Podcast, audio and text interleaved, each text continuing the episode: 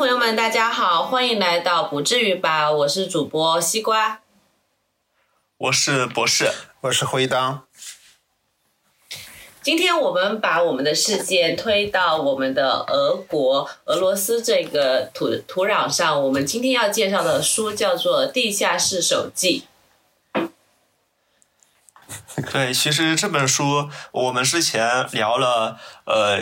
呃，各种各样的各个地区的文学，但是我们一直都没有聊俄罗斯的文学，因为它实在是。太复杂了。呃，不仅是俄罗斯 文学，鼓起勇气看了这本书。呃，我就想问，是谁给了我们勇气？是梁静茹吗？这个梗太老了。那也是个梗。其实俄罗斯文学还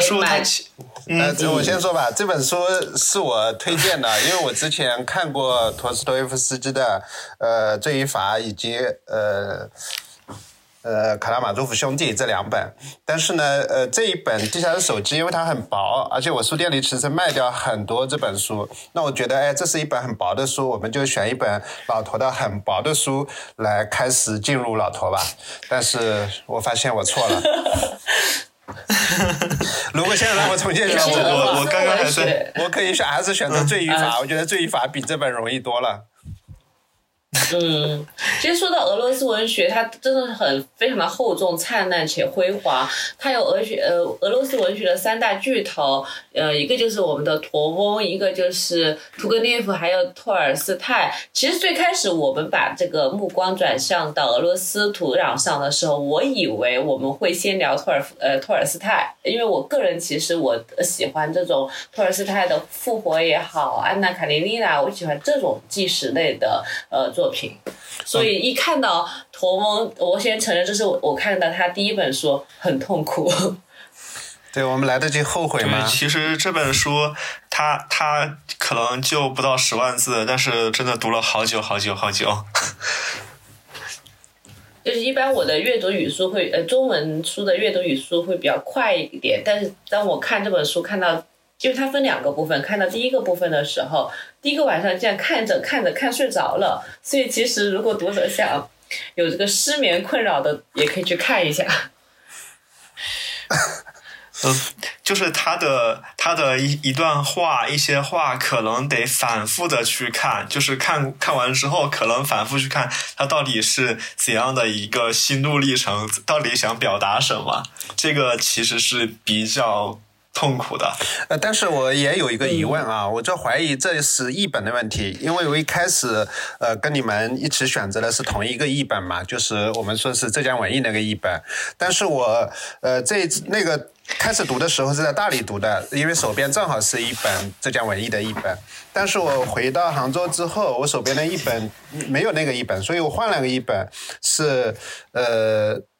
是。呃，译林出版社的一个译本啊，它尽管这个是放在一个整个一个中篇小说集里面的，因为它很短嘛，其实拿到在这本大厚书里面去看这个 这一个中篇小说，其实它是非常短的，我很快就把它读完了。而我的阅读经验来看，就是说我在大理看的那个译本的时候，我也是看的非常痛苦，看不进去。但看了这个译本的时候，虽然也难，但是已经觉得呃顺畅多了。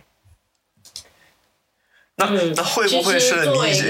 你已经把最开始那一部分最难读的已经读过去了？没有，我重新读的。啊，作为一个我们 嗯，我曾经学翻译的人来说啊，当时我们推荐这个译文译本的时候，就有老师给我们讲过，就看这个出版社还是蛮重要的，特别是外国作品的呃引进中国的出版社。是呀。好像。嗯，小这一段可能要剪掉，不能批判谁好谁不好。那这个浙江文艺，这个我也不知道怎么说。对，确确实不是很了解，因为我今天下午还卖掉一本《地下手就》，是漓江的，漓江的那个刷边本，红色的刷边本，其实是很漂亮的。对，这我店里这两个版本一那个卖的最多了。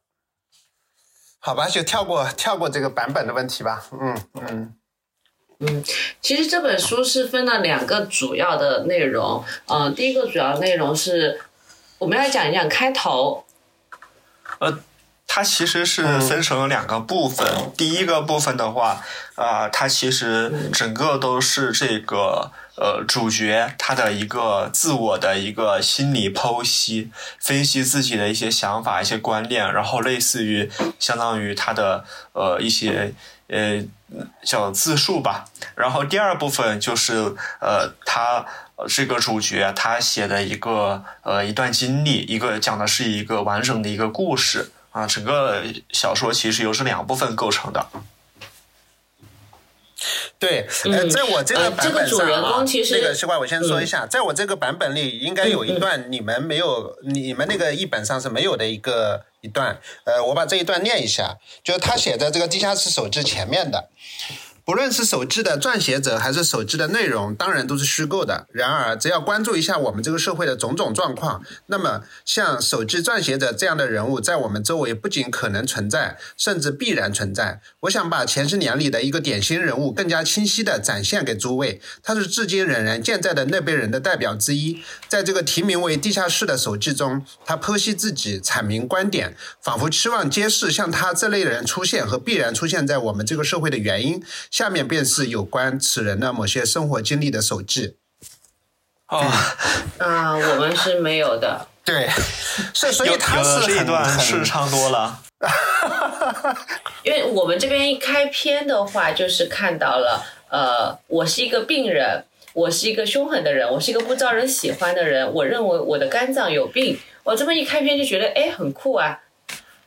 我们又回到这个一个很酷的一个开篇了。这句话，其实我们知道，这个叙述者，这个这这个小说的主人公啊，他真的是我们所谓的世俗意义上的一个失败者。而且是一个隐形人，俗称就是小透明，对吧？他本来是在那个政府体系里面做的一个很小的官，类似于八品文官。后来他就意外的得到一笔钱财，就遗产。然后他得到这个遗产过后，他就辞职了，啊，就从此就待在他的这个地下室里面，也不跟人打交道，也不跟人说话，就每天都在这个地下室里面自言自语。那么第一部分这个篇章其实就叫地下室，就是他的自言自语。但他的自言自语是以第一人称我开始的，而且他有叙述者，他会说先生。对，其实呃，因为老头的这个小说里面是有非常多的思辨性的，不管在他哪本小说里面，其实是呃屠翁的一个很大的特点啊。然后这本小说里面，其实上半部分。完全是他的个人的一个思辨，包括刚才西瓜讲到的，说他其实是似乎是跟某些人在对话，比如说先生，先生，这个先生其实如果从书中看的话，应该，呃，我看到的啊一段是主要针对呃车尔尼学夫斯基这样一个呃当时的一个哲学家，因为车尔尼学夫斯基发表一本著名的小说叫《怎么办》，呃，是给。那个时代的年轻人提出了所谓奋斗的方向，或者整个社会发展的方向。然后，呃，托斯托耶夫斯基是在呃一八六四年就发表了这一本小说。实际上，很多我看过一些评论，就很多呃，实际上老陀是在跟车尔尼学夫斯基对话。嗯，是的，呃，这个其实也和我们这本书的历史背景非常有关系，因为当时的十九世纪六十年代的俄国，它其实已经是理性主义和功利主义都是呃占上风的了，所以当时有这个策尔尼雪夫斯基才会写出怎么办。但是那个时候呢，其实我们的呃。驼翁就是我们这个书的作者，他是被诶俄呃沙皇给流放到了这个西伯利亚的。他在流放的时候看到这本广受流传的这个流行性的这本书过后，他其实是有点生气的，所以他们就直接写了篇这个文章来给他反驳。就两个人开始交锋了。关于交锋的主要问题就是什么是人性？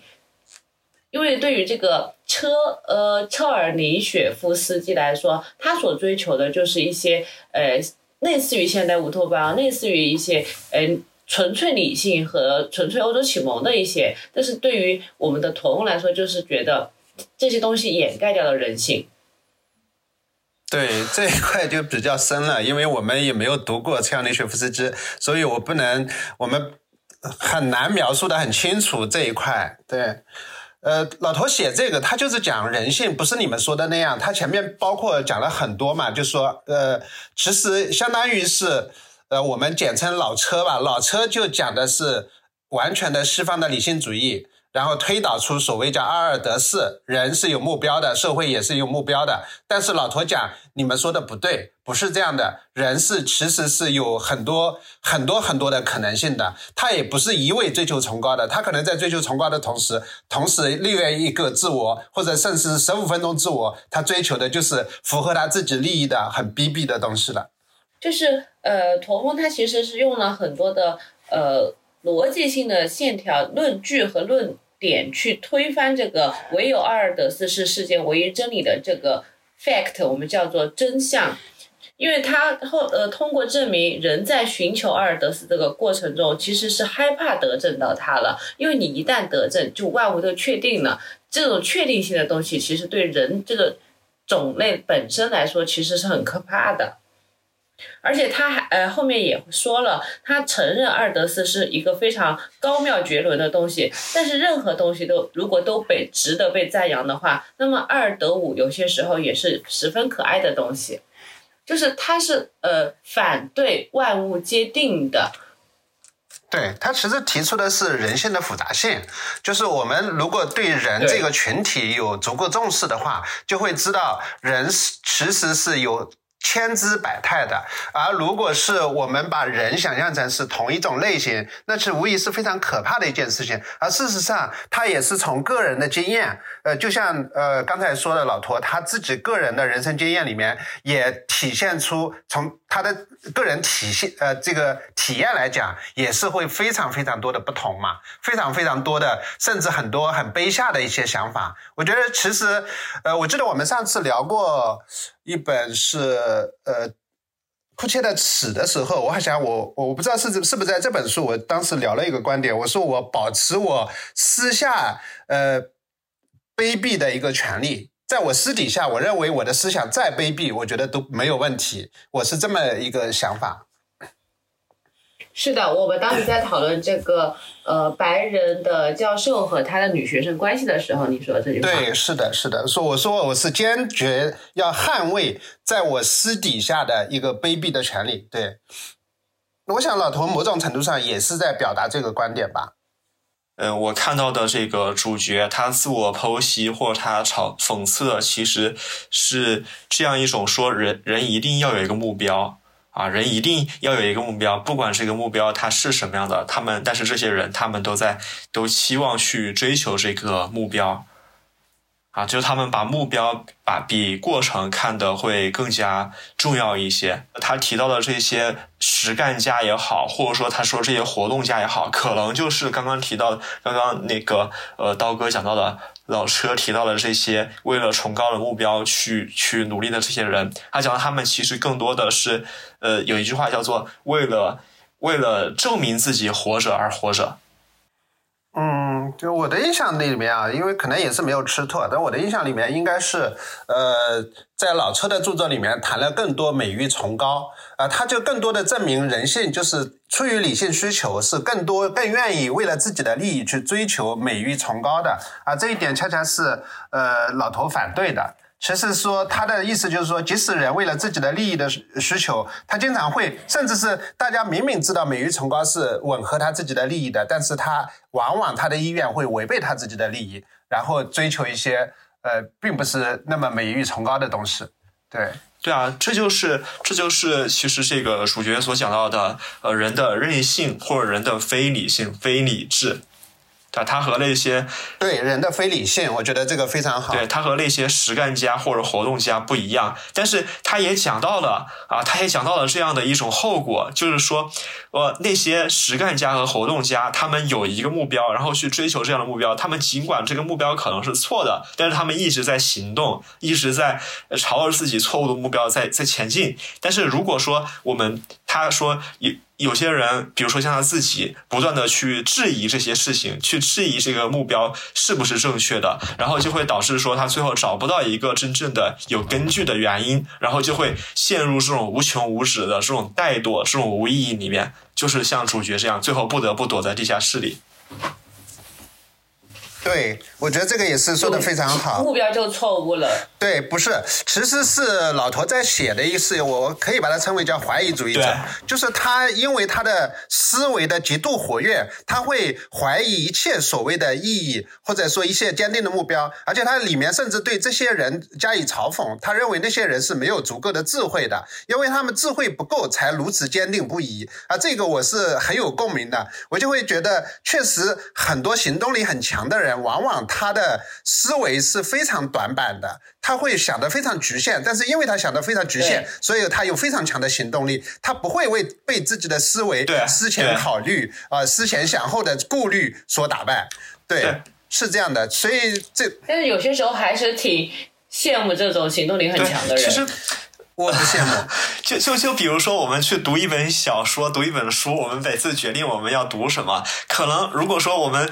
真的像主角这样啊，像地下室这个这个主角这样的话，那我们可能会去想，我们为什么要去读它？为什么不去读另外一本，而是去看这一本 啊？讨论这讨论这一本到底它的它它的价值是什么，意义是什么，对吧？那我们很容易就陷入这种这种这种情况里面，然后最后会导致这个呃小主角一样的，我们什么也不要对，什么书也聊不出来。对啊，所以。所以这个行动力强还是是有优点的呀，他推进的事情比较快，不会像这个主人公一样想东想西的。呃，我先说啊，就是我看第一部分的时候，我会发现这个叙述者我有一点像那种内心非常阴暗的，刚好也是躲在我们所网上流行语叫做在地下室阴暗爬行的那种人。就不知道你们两个读有没有这种感受？对呀，但是他自己就把自我卑贱的，他就想我就像一个住在地下室的老鼠啊，他自己就已经把自我讽刺或者是自我贬低到这个程度了，让你觉得你没有办法再去觉得呃去，其实你你他其实所有这些，我觉得都会给读者一个呃感受，就是说你是可以跟他呃去平视他，或者是。甚至是去理解他、谅解他的，我觉得他其实就有点像我们之前讨论的那个呃旗主之声一样，他一开始就就主角也是借主角的口吻，一开始就说我就是一个很恶毒、很卑鄙的人，所以我可以接下来可以说一些很很恶毒的话。但是我倒反而觉得，哎，对这个也有点像，但我觉得跟那个。我们聊的金阁寺也有点像，我们当时聊金阁寺也是提到那个三岛由纪夫可能是受了这个同样的影响的。对，呃，实际上我们聊的这个主角跟金阁寺的主角某种程度上是相似的，就是他们同时自卑而且自大。对对对。呃，自尊的无以复加，对他的他自己的自尊无以复加。我觉得我们现在就可以进入第二部分的故事了。呃。对，其实，在第一部分读的时候，我对这个阴暗爬行的人，他的思维并没有觉得特别的，呃，呃，打引号的阴暗，或者是很奇怪，因为我觉得他的述说，哎，万物存在皆有理嘛，他这样述说和论据也是能够说服我的。但是看到第二部分，嗯，在我们的这个译文里面叫做湿雪纷飞，他其实是在回忆了他的一些过往，就是他跟三个人，三类人吧，警察、同学和妓女，他们之间的。呃，互动和往来，对，是的，就是这个就体现了他的呃自卑以及过度自尊的一个表现，在这三个人身上其实都有某种程度上的体现，尤其是跟第一个他跟一个警察的冲突，是吧？呃，对。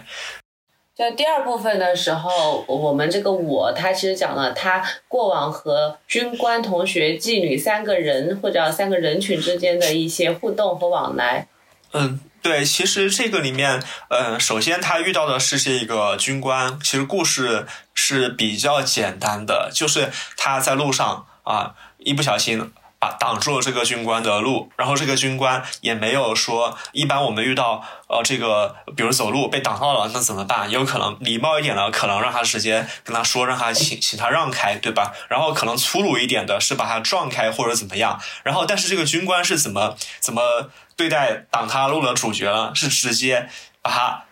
提起来搬走。对，我记得好像是这样的。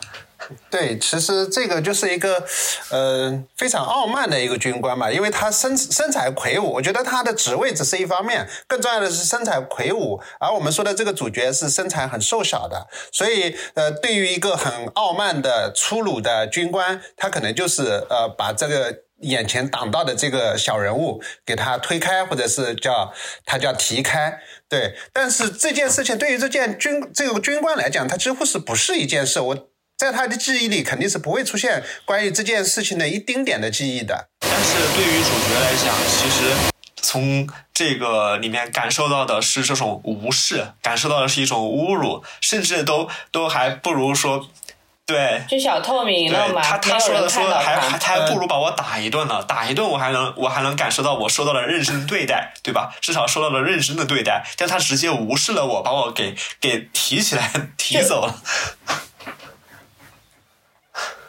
所以他因为这个事情，他就一直回在回去他的地下室，在想，不停的想，用了极其狂热这四个字来形容，所以他就会故意更频繁的去到那个街上去想偶遇这个这个人，结果每次他们的相遇好像都是以他先让步，呃，让那个军官过去为。结局，呃，其实就是说，他他感受感受到自己受到的这种侮辱，就好像别人像赶苍蝇一样，遇到一只苍蝇挥挥手就把这个苍蝇给赶走就好了。然后他想到一种报复方式，那怎么去报复呢？他不是说直接去去给他写一封信去告诉他，或者上他家去怎么去跟他说，或者怎么样？他想到的一种办法就是把他。嗯，把他他自我贬低的特别低，然后给其他所有人让路，但是呃，他希望有一天能够遇到这再次遇到这个军官，然后这个时候他不给这个军官让路，通过这样一种方式去还击他。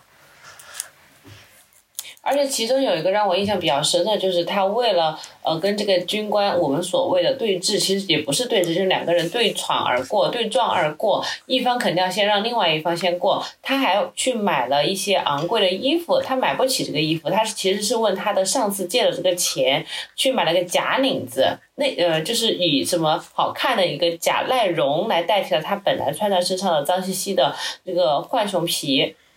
然后讲去说，哎，我外表装饰的好看一点，然后跟他对峙的时候，我更有底气一点。对他就是呃想到了，就是这个，这就是这个主角的性格，就是他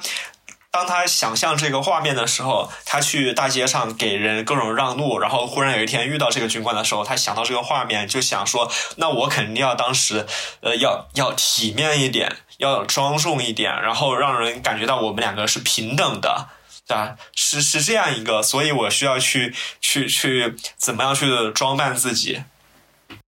呃，结局呢也是，就是他们碰到了，碰到了的时候他也没有让，呃，军官呢还保持原样，也没有让，于是就是肩膀碰肩膀，扎扎实实撞了一下，撞了一下，嗯，那个军官甚至都没有回头看一眼，就是毫无察觉就走过去了，就这样子就是一个结局。但是在我在叙述着我的眼睛来看，就是。这场战役，这场没有硝烟的战役，好像是我胜利了，因为我在大庭广众之下，让我自己和这个军官处于一个完全平等的社会地位，所以他那一天回到他的地下室的时候是非常高兴的。你你怎么样看这个？我们看到这个人的内心是实实在是太丰富了，他的完全是一个人的独角戏，但是他把他演成了一个呃，好像是一个壮烈的战争一样。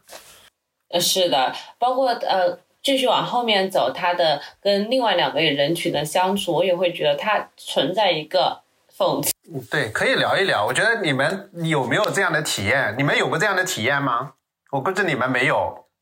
我想跟你们聊的是，就是通过他跟这三类人群的交往，他们具有相同的特质，就是内心极其敏感，且把小社会放很大。对，但这个也没有错啊。其实我我觉这样吧，我觉得我讲一个我自己的经历，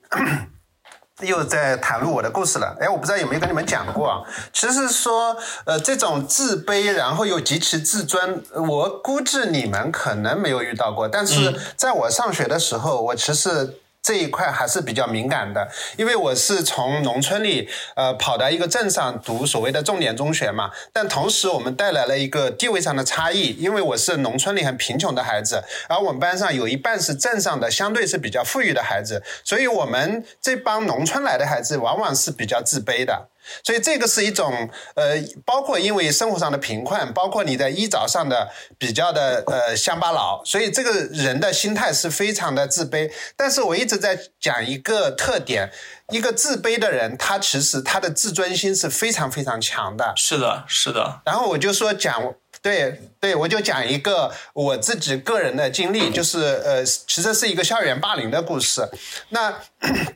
呃，我们当时同宿舍呢有一个呃体育生，他当然是呃城里城镇上的啊。我们那个年代其实有一些所谓社会混混的这种呃风气，他呢其实也不算正式的混混，但是他有一种呃非常强烈的意愿要成为那种混混。所以他有一天呢，就是跟我的这个呃很很轻松的一个对话当中，他突然冲上来对着我打了两拳，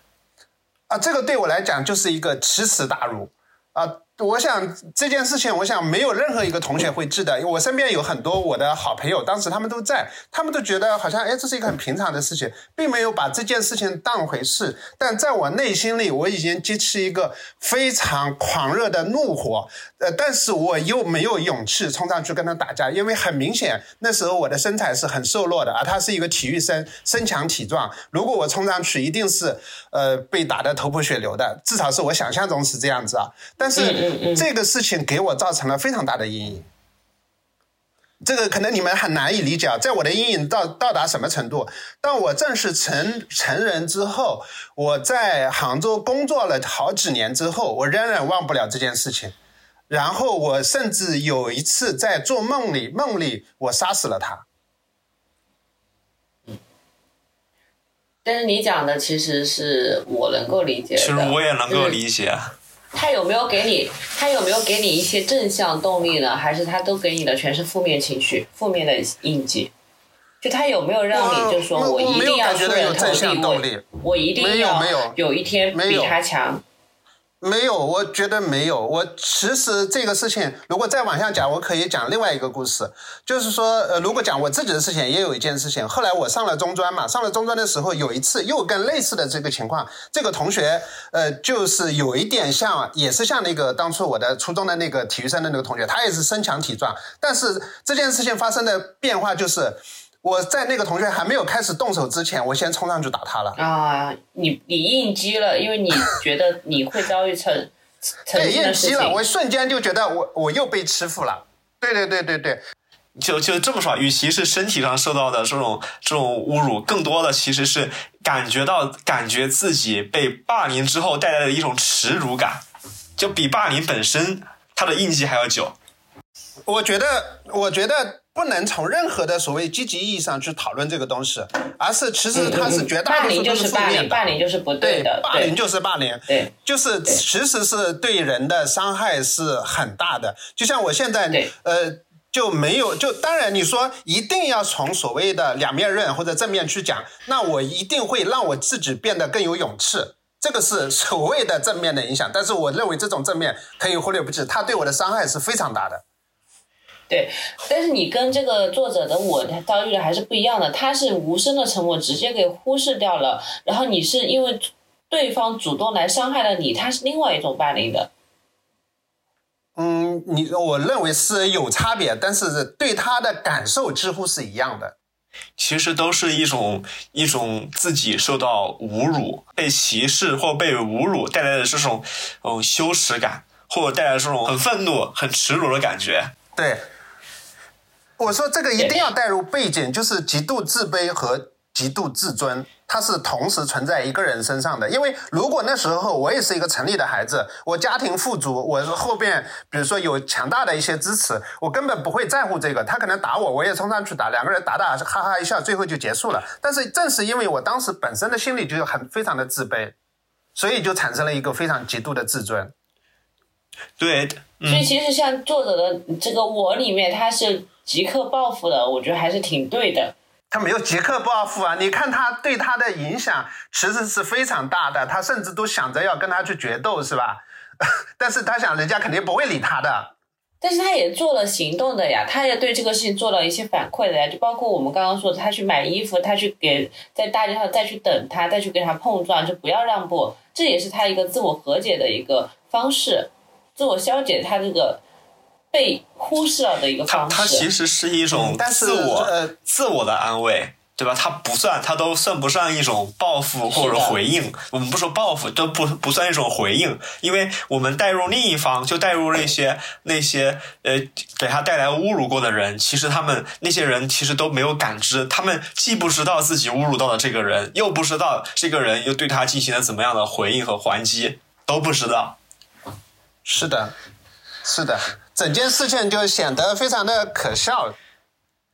对，也没有，就是我觉得刀哥刚刚讲的是，因为是同学的关系嘛，就很像他和他后面碰到的那群老同学们。这个对这个可以讲起来，可能又是另外一种感觉，就是同学同学会的故事。我不知道你们现在有没有感觉，你们可能是毕业时间还不够长，真正时间长了之后，呃，社会地位的差异是非常大的。我们现在同学之间都没什么联系你。说他为什么会？啊，对我们同学之间都没怎么联系，他为什么会跑到这个姓高的这个同学家里去呢？如果这么多年没有联系的话，就是最开始我就没有想要通。啊，那个同学其实跟他相对来说还是比较好的，他可能也只是出于孤独，偶尔就跟这个同学还有一定联系嘛。他这个书里是这样说的，他跟这个同学还是有一定的联系的。一年前联系那天过他只是碰巧到了这个同学家里去。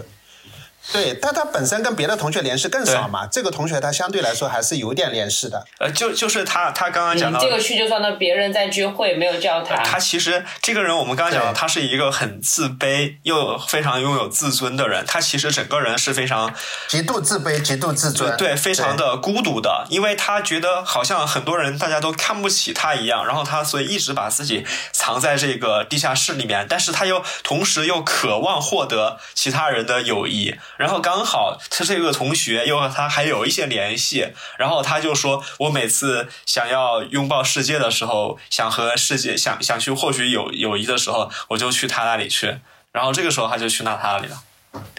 就是他虽然孤独，但他又自卑，但他其实还是渴望友谊的。还是需要社会支持的，对？那你们怎么看他碰到同学聚会要给他其中一个呃，类似于一直学生时代跟他竞争的一个人要给他送行，他主动要求提出要去参加这个饭局，我觉得他呃其实不够格跟这个人，呃，他只是在潜意识里觉得这个是他的一个竞争对手一样，但事实上那个人根本没有没有在乎过，他，对，没有在乎过他。他在他很多假想敌都是只存在他的自己的脑子当中。真的很可悲可怜。对，就是一个非常自卑以及自闭的一个人。就是他发现了他们在呃议论，呃，其中是一个升官升职的这样一个同学，他们要一起为他践行。其实某种程度上，我也觉得他他通过这样的写法，其实也是在嘲讽呃整个社会上的一种阿谀奉承之风，无非是对所有呃哪个地位高的同学就会有一些呃逢迎啊这些拍拍马屁的行为。其实这个是非常常见的，在我们现实生活当中也是非常典型的。也许一个同学当初他在学校里是碌碌无为的，或者说是甚至是一个被欺负的对象，但是他一旦比如说若干年以后，他变得一个身份地位都非常高的时候，马上周边很多同学都会换了一副嘴脸对待他。嗯，然后而且很热衷于组织同学会，想可能是有事相求啊，想套一下老同学的关系，对吧？对，甚至都不是呃一一有事相求，但是就是呃呃下意识的、潜意识的就会觉得，啊，总归可能有一天就会用到它的，对。对，所以他们说以前呃念书的时候以为就是一个很公平的一个呃环境，其实那个时候你们是不公平的，只是因为你们在同一个空间念书，接受同一批教育，让你感觉你们是同一个阶层的人。也没有啊，没有觉得是同一个阶层的人呀。明显有家庭的差异啊，对呀、明显有家庭的差异，对，是的。那现在博士想问什么？会你们还去吗？对我也想知道博士想问什么。对，你说像我们同学当中，你说差异有多大呢？像我们呃最成功的同学，可能公司就其实是接近上市吧，资产可能是百亿左右。然后我们最差的同学会到什么程度呢？就是工作都找不到，然后就是还是我这个同学给他做了一份保安的工作，让他在他自己的公司做保安的工作。你们有组织同学会吗？甚至不是最差的，有啊有啊，我们有同学会啊。我们这个同学会大概是我们毕业的二十年吧，毕业的二十年主办的同同学会，就是已经有这么大的一个差异了。二十年啊，对。那可想而知啊，我们这个社会的二十年，其实，呃，影响是非常大的，对我们的对你们的二十年和我们的二十年不一样，你们的二十年是中国经济高速发展的二十年，也是社会变革最大的二十年啊。呃，对，但也有可能你们也会面临社会变革最大的二十年啊。啊，也是。我我毕业以后，我我是没有参加过同学会，也有可能是有人组织，但是我不知道，或者说没有邀请我吧。不是，我觉得时间还不到，真的时间还不到，因为呃，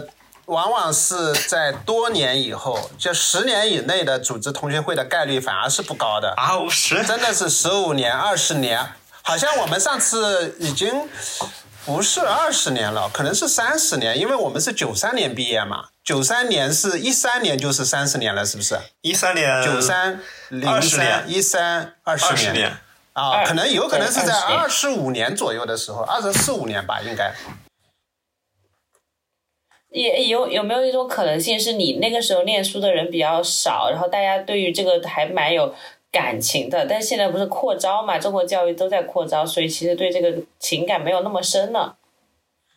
我觉得不是，你们就是时间没到吧？你们时间没到吧？你再到二十年，一定会有人组织的。西瓜，那你你有参加吗？我们没有同学聚会，因为我们都是女孩子，基本上都是女孩子。那你们你们同学之间然后有联系吗？嗯，有联系呀，但是是以寝室为单位的联系。没到时候，朋友们，这样的吗？对，我觉得刀哥这个说的是对的。对，对，时间没到，一定会有人组织的。等到，尤其是你到像我们组织说这个，我们最早一个同学会是好像十八周年，基本上都是人到中年了，啊，就很多已经到了比较晚，甚至有一些比如说。不是不是，甚至一些闲职部门的这个同学，尤其是你知道热衷组织的同学会是什么样子吗？他不是那个呃成功的，呃非常成功的人，也不会是那个呃那 肯定不会啊，非常不成功的人，很多人都不来啊，只会是那些比如说政治部门，他们已经过得很悠闲，但是又很无聊、很空虚的时候，他们往往会组织同学会。好的，我们接着讲他们的同学会吧。嗯。嗯，其实他们同学会，呃，还转了一下场。他们是约了一个时间去一个酒吧来践行，对吧？呃，饭店。这中间发生了饭，呃，对，饭店，然后发生了一件，呃，其实我是没有想到会做的那么过分的事情，就是他们从，呃，中间改了时间，但是没有给我们的这个，呃，叙述者我说，导致我这个叙述者早去了一个小时。其实他很有意识的想晚一点到的。对他其实在五点二十分左右到的，但是那些人根本就没有到，最后他们在六点钟到，到了之后告诉他，其实他们改了时间是六点钟。对，然后这个我我觉得他们并不是故意的，他们确实是比较轻视他，但也不是故意的，好像来忽视他。其实是因为呃他的住址其他人都不知道，他们没办法通知他。那时候的这个通讯方式也也没有这么便捷。对，对我。对，但要代入一下我们的主角，他也会很委屈啊，就感觉哦，你们是不是改了，背着我改了，呃，这个时间没有通知我，让让我受奇耻大辱。对，却对他来说就不是对，不是一般的羞辱，因为。因他刚才我们一直在强调，他是一个非常极度自尊的人，在这种情况下，他已经感觉就是奇耻大辱了。再换在一般人，可能一笑而呃自知啊，就是哦，你们没通知我啊，找不到我啊，那那真是可惜了。对，就包括其他同学也跟他说，你可以先点菜，你先吃起来啊。对吧？其实这都是正常的。如果是在一种正常的同学关系当中，像这种行为是有点让人生气，但不至于有有非常重大的一个侮辱。对，而且他这一次其实也是借着钱去参加的。在像这个主角这样特别自卑又敏感的人眼里，其实会把其他人的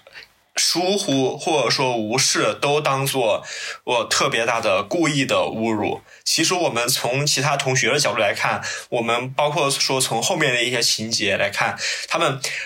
不存在说故意的想要去以以侮辱他或者歧视他来取乐，对吧？其实不存在这样的，而是说他们其实就是疏忽了，或者说他们更多的是无视他。然后，但是对于这个主角来讲，别人的无视他就会当成这种巨大的侮辱。是的。嗯，我我想说一下啊，就是除了像他这种的自卑性的人格，还有一种高敏感的人也会，像我有段时间也会，就是呃，处于就是会把别人的一句呃，他可能无心的话或者很小的话想的非常的多。你们没有这这种有有这个可能性啊，就是或者是你对你特别在乎的人啊，更加会这样，也有可能，也有可能就是某一段时间你的精神是。呃，就是我们常规说的精神过敏，确实是有这种呃非常敏感的人性格以及阶段的。啊，我说实话，其实很不适应或和这样特别敏感的人去相处，我就觉得很难很难。大家就是大家说话都不不会特别直接，而且也会把一些可能可能我们没有其他的含义，就只是字面上的意思，然后会解读出非常多种含义出来。对。对，其实大家都知道高敏感是不对的，但是高敏感是，呃，就是很多人会有。我想说的是，要学会和自己和解。就你在高敏感的时候，不一定别人能 get 到你，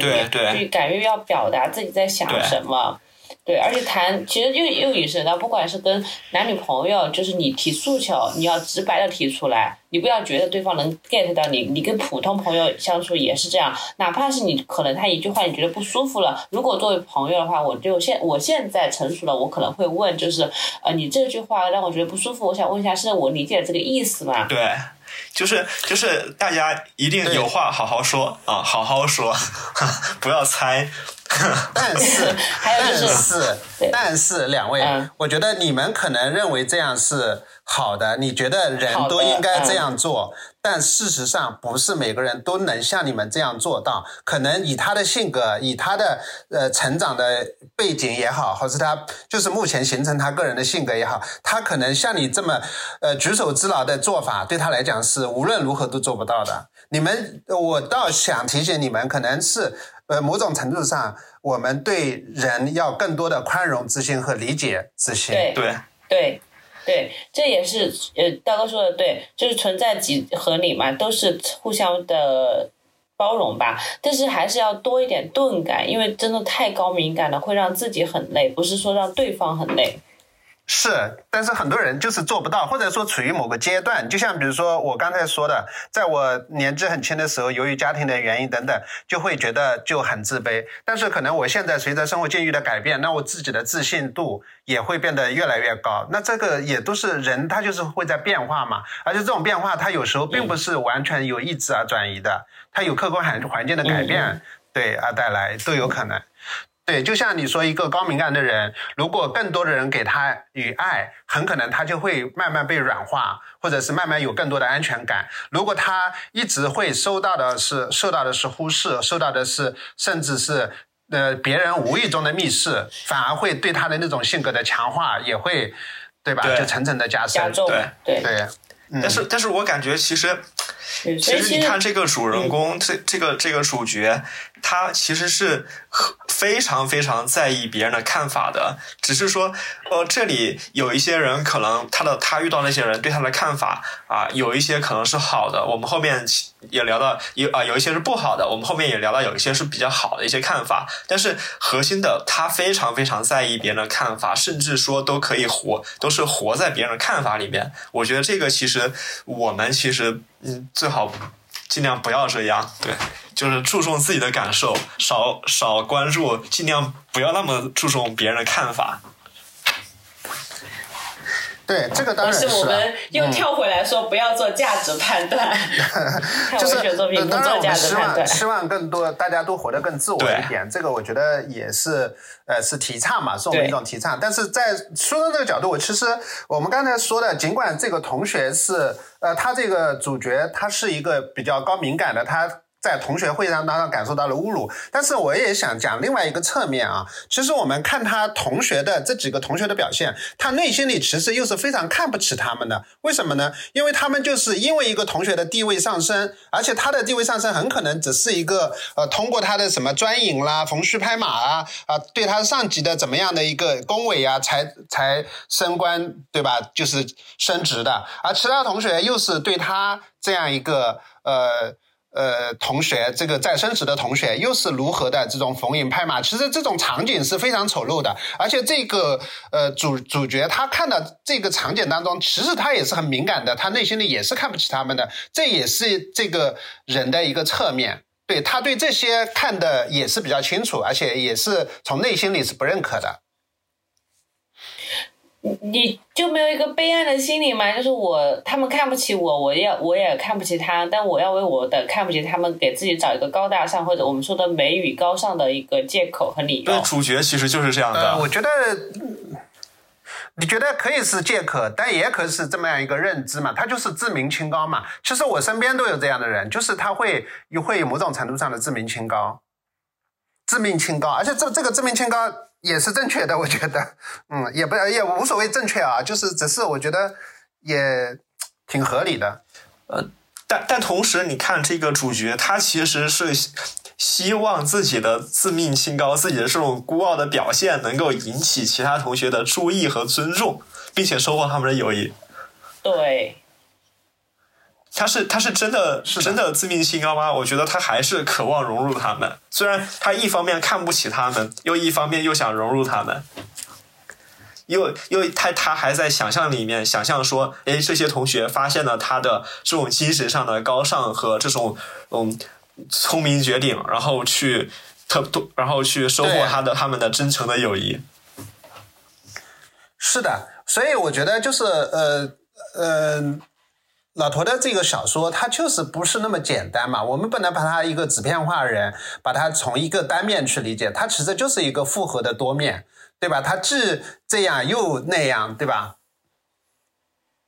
我觉得他描写的就非常的呃底层或者叫小人物的一个心思，就是呃你们看不上我，我要给我自己的呃看不上你们，不跟你们交往找一些高大上的理由呀。就是比如说你要是在钱财上比我好，我就说我在精神上比你们富足，对，就肯定是要找一个 balance，找一个平衡性的。对呀、但是也有另外一种人啊，他就是觉得，哎，你们看不起我，但是我就是更加要逢迎你们，那，我不会是觉得你们这样是不对的，我是因为你们地位高，我觉得你们都是对的，这是另外一种嘛。但这种人也很常见，对不对？他会自我矮化，对，但是，但是我觉得这个小人物的呃，怎么来说，他的虚伪性和他的阴暗性是层层递进的。他在后面的遇到的那个妓女身上，让我觉得他们是不值得我同情的。呃，我们先说他们在同学聚会过后，然后他们要转场去一个妓院，然后其实，在那个同学聚会的呃现场，他们就已经发生了一些呃争执，所以那三个人、那四个人先去了的时候，我们的这个叙述中我是追过去的，他的时间线条是要比另外先去的四位同学要晚一些的。对的，因为他知道他们去常去的地方就是妓院嘛。对，结果他去了过后，没有在妓院找到那四个同学。对，应该是他们避开了他吧，可能就呃换了一家妓院，不是他们常去的那家。对，但是他在那里还碰到了一个呃妓女，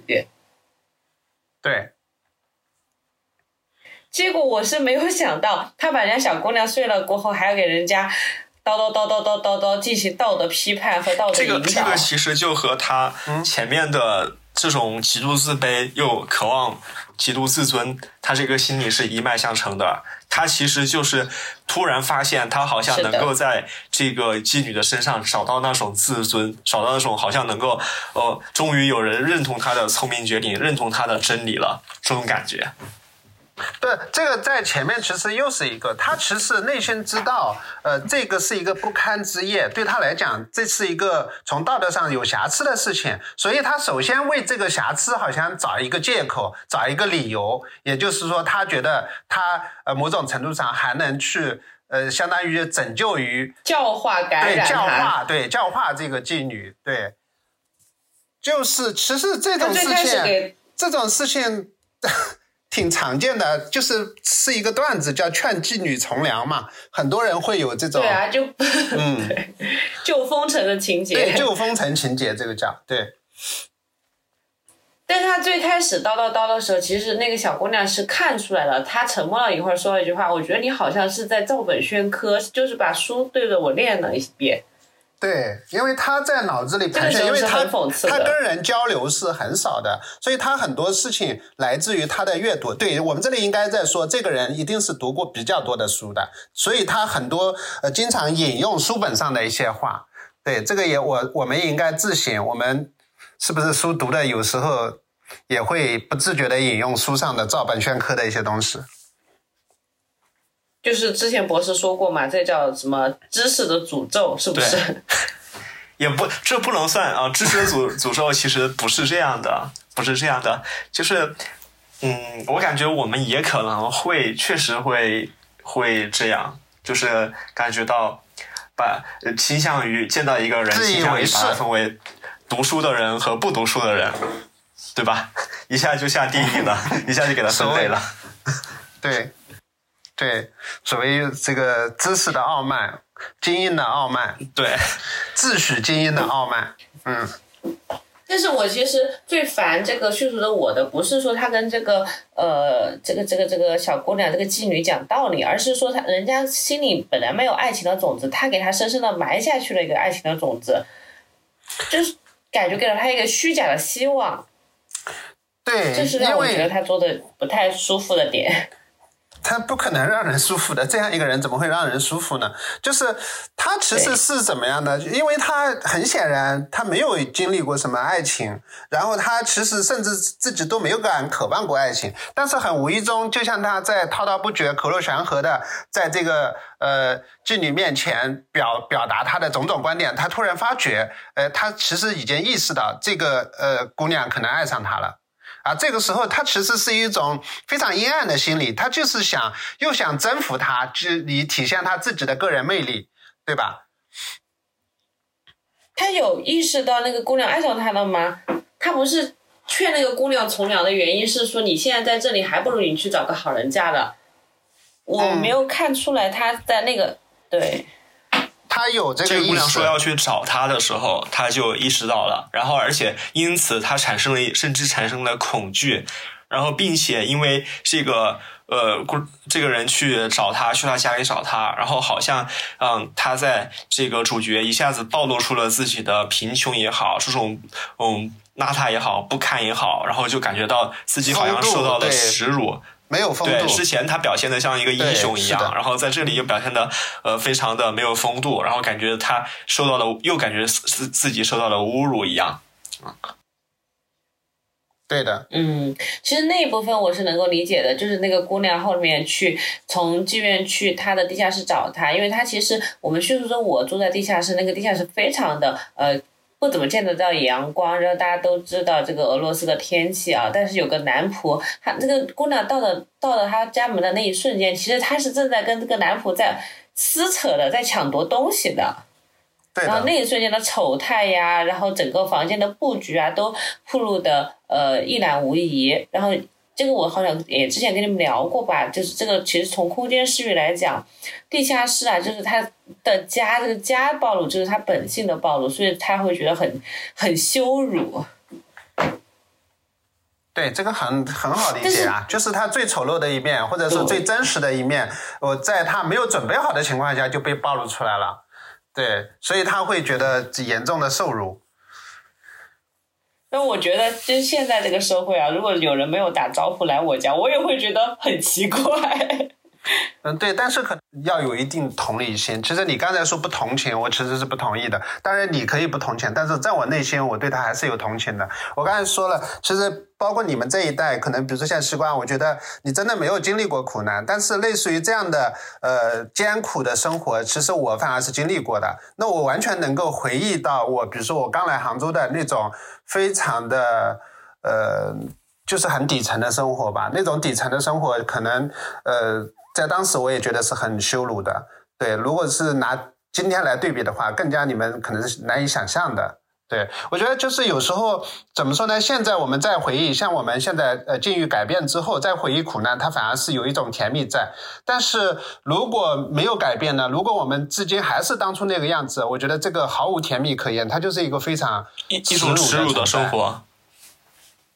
苦对是的，苦难本来就不。不值得被歌颂，但是我想说的，我不同情他，不是因为我自己的家庭条件或怎么样的不同情他，也可能是因为我真的是作为女性太有点敏感，然后带入了前面两个故事，我都觉得他可能是可恨之人必有可怜之处，呃，可怜之人必有可恨之处，就是他身上是有矛盾性的自卑和自负，但是我还是秉承这个观点。就是他对这个妓女的一些做法，我其实是不认可的，所以我才会产生说我不会同情这个人。就是类似于你如果不拯救他，你就不要给他希望。就是我很土的一句话，我如果我没有被他点醒，这个世界上真的有太阳的存在，我本来可以忍受这个黑夜。是他把这个点这个小姑娘给点醒了，说你应该追求爱情，世界上还有很美好的东西，比如爱情。然后他又活生生的把人家的一些希望给摔碎。嗯，但是他自己后面又在补充了，你没有觉得吗？呃，因为他其实是让这个姑娘受到了侮辱，对吧？呃，但是他后面自己又在思想里在补充。我觉得我这样的侮辱对他以后的路、以后的成长，可能也是一种锻炼哦。他其实这种很虚伪的，又给自己找补嘛，就觉得，哎，他如果他今天 受到了我的侮辱，可能他下次就会变得更坚强，甚至不会被轻易被男人就骗啊。对吧？等等，他就在为自己找补嘛。这个人的内心世界实在是，这个千转百转。这这就是这这其实就是我们最开始讲到的，他呃，屠翁的小说里面，他其实是把这种人的心理他写的非常透彻的，包括各种很很隐秘的、很隐微的，甚至有些时候我们自己可能也倾向于一些自我安慰，但是我们都没有意识到。但是他在小说里面借主角的。他的心理给写出来了，是的，是的。嗯，那说其实故事说到这里，我们就要跳出这本书来说了。就有的人会说，呃，从这本书里面看到非常的存在主义的一些观点，不是你你看到了吗？因为你对哲学比较我没有研究，没有研究。先说，然后，然 后就聊聊嘛，纯聊嘛，没事儿。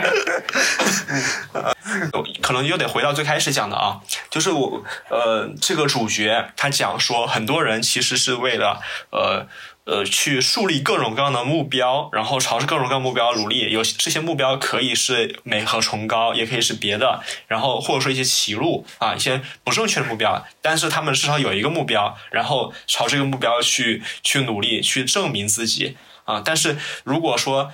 更多的人啊，更多的人他其实就是没有什么目标，然后他如果因为他经过他自己的论证，发现这些目标都是站不住的，然后最后会陷入一种无意义感里面。嗯，这个其实就是，就是很很很存在主义，很加缪。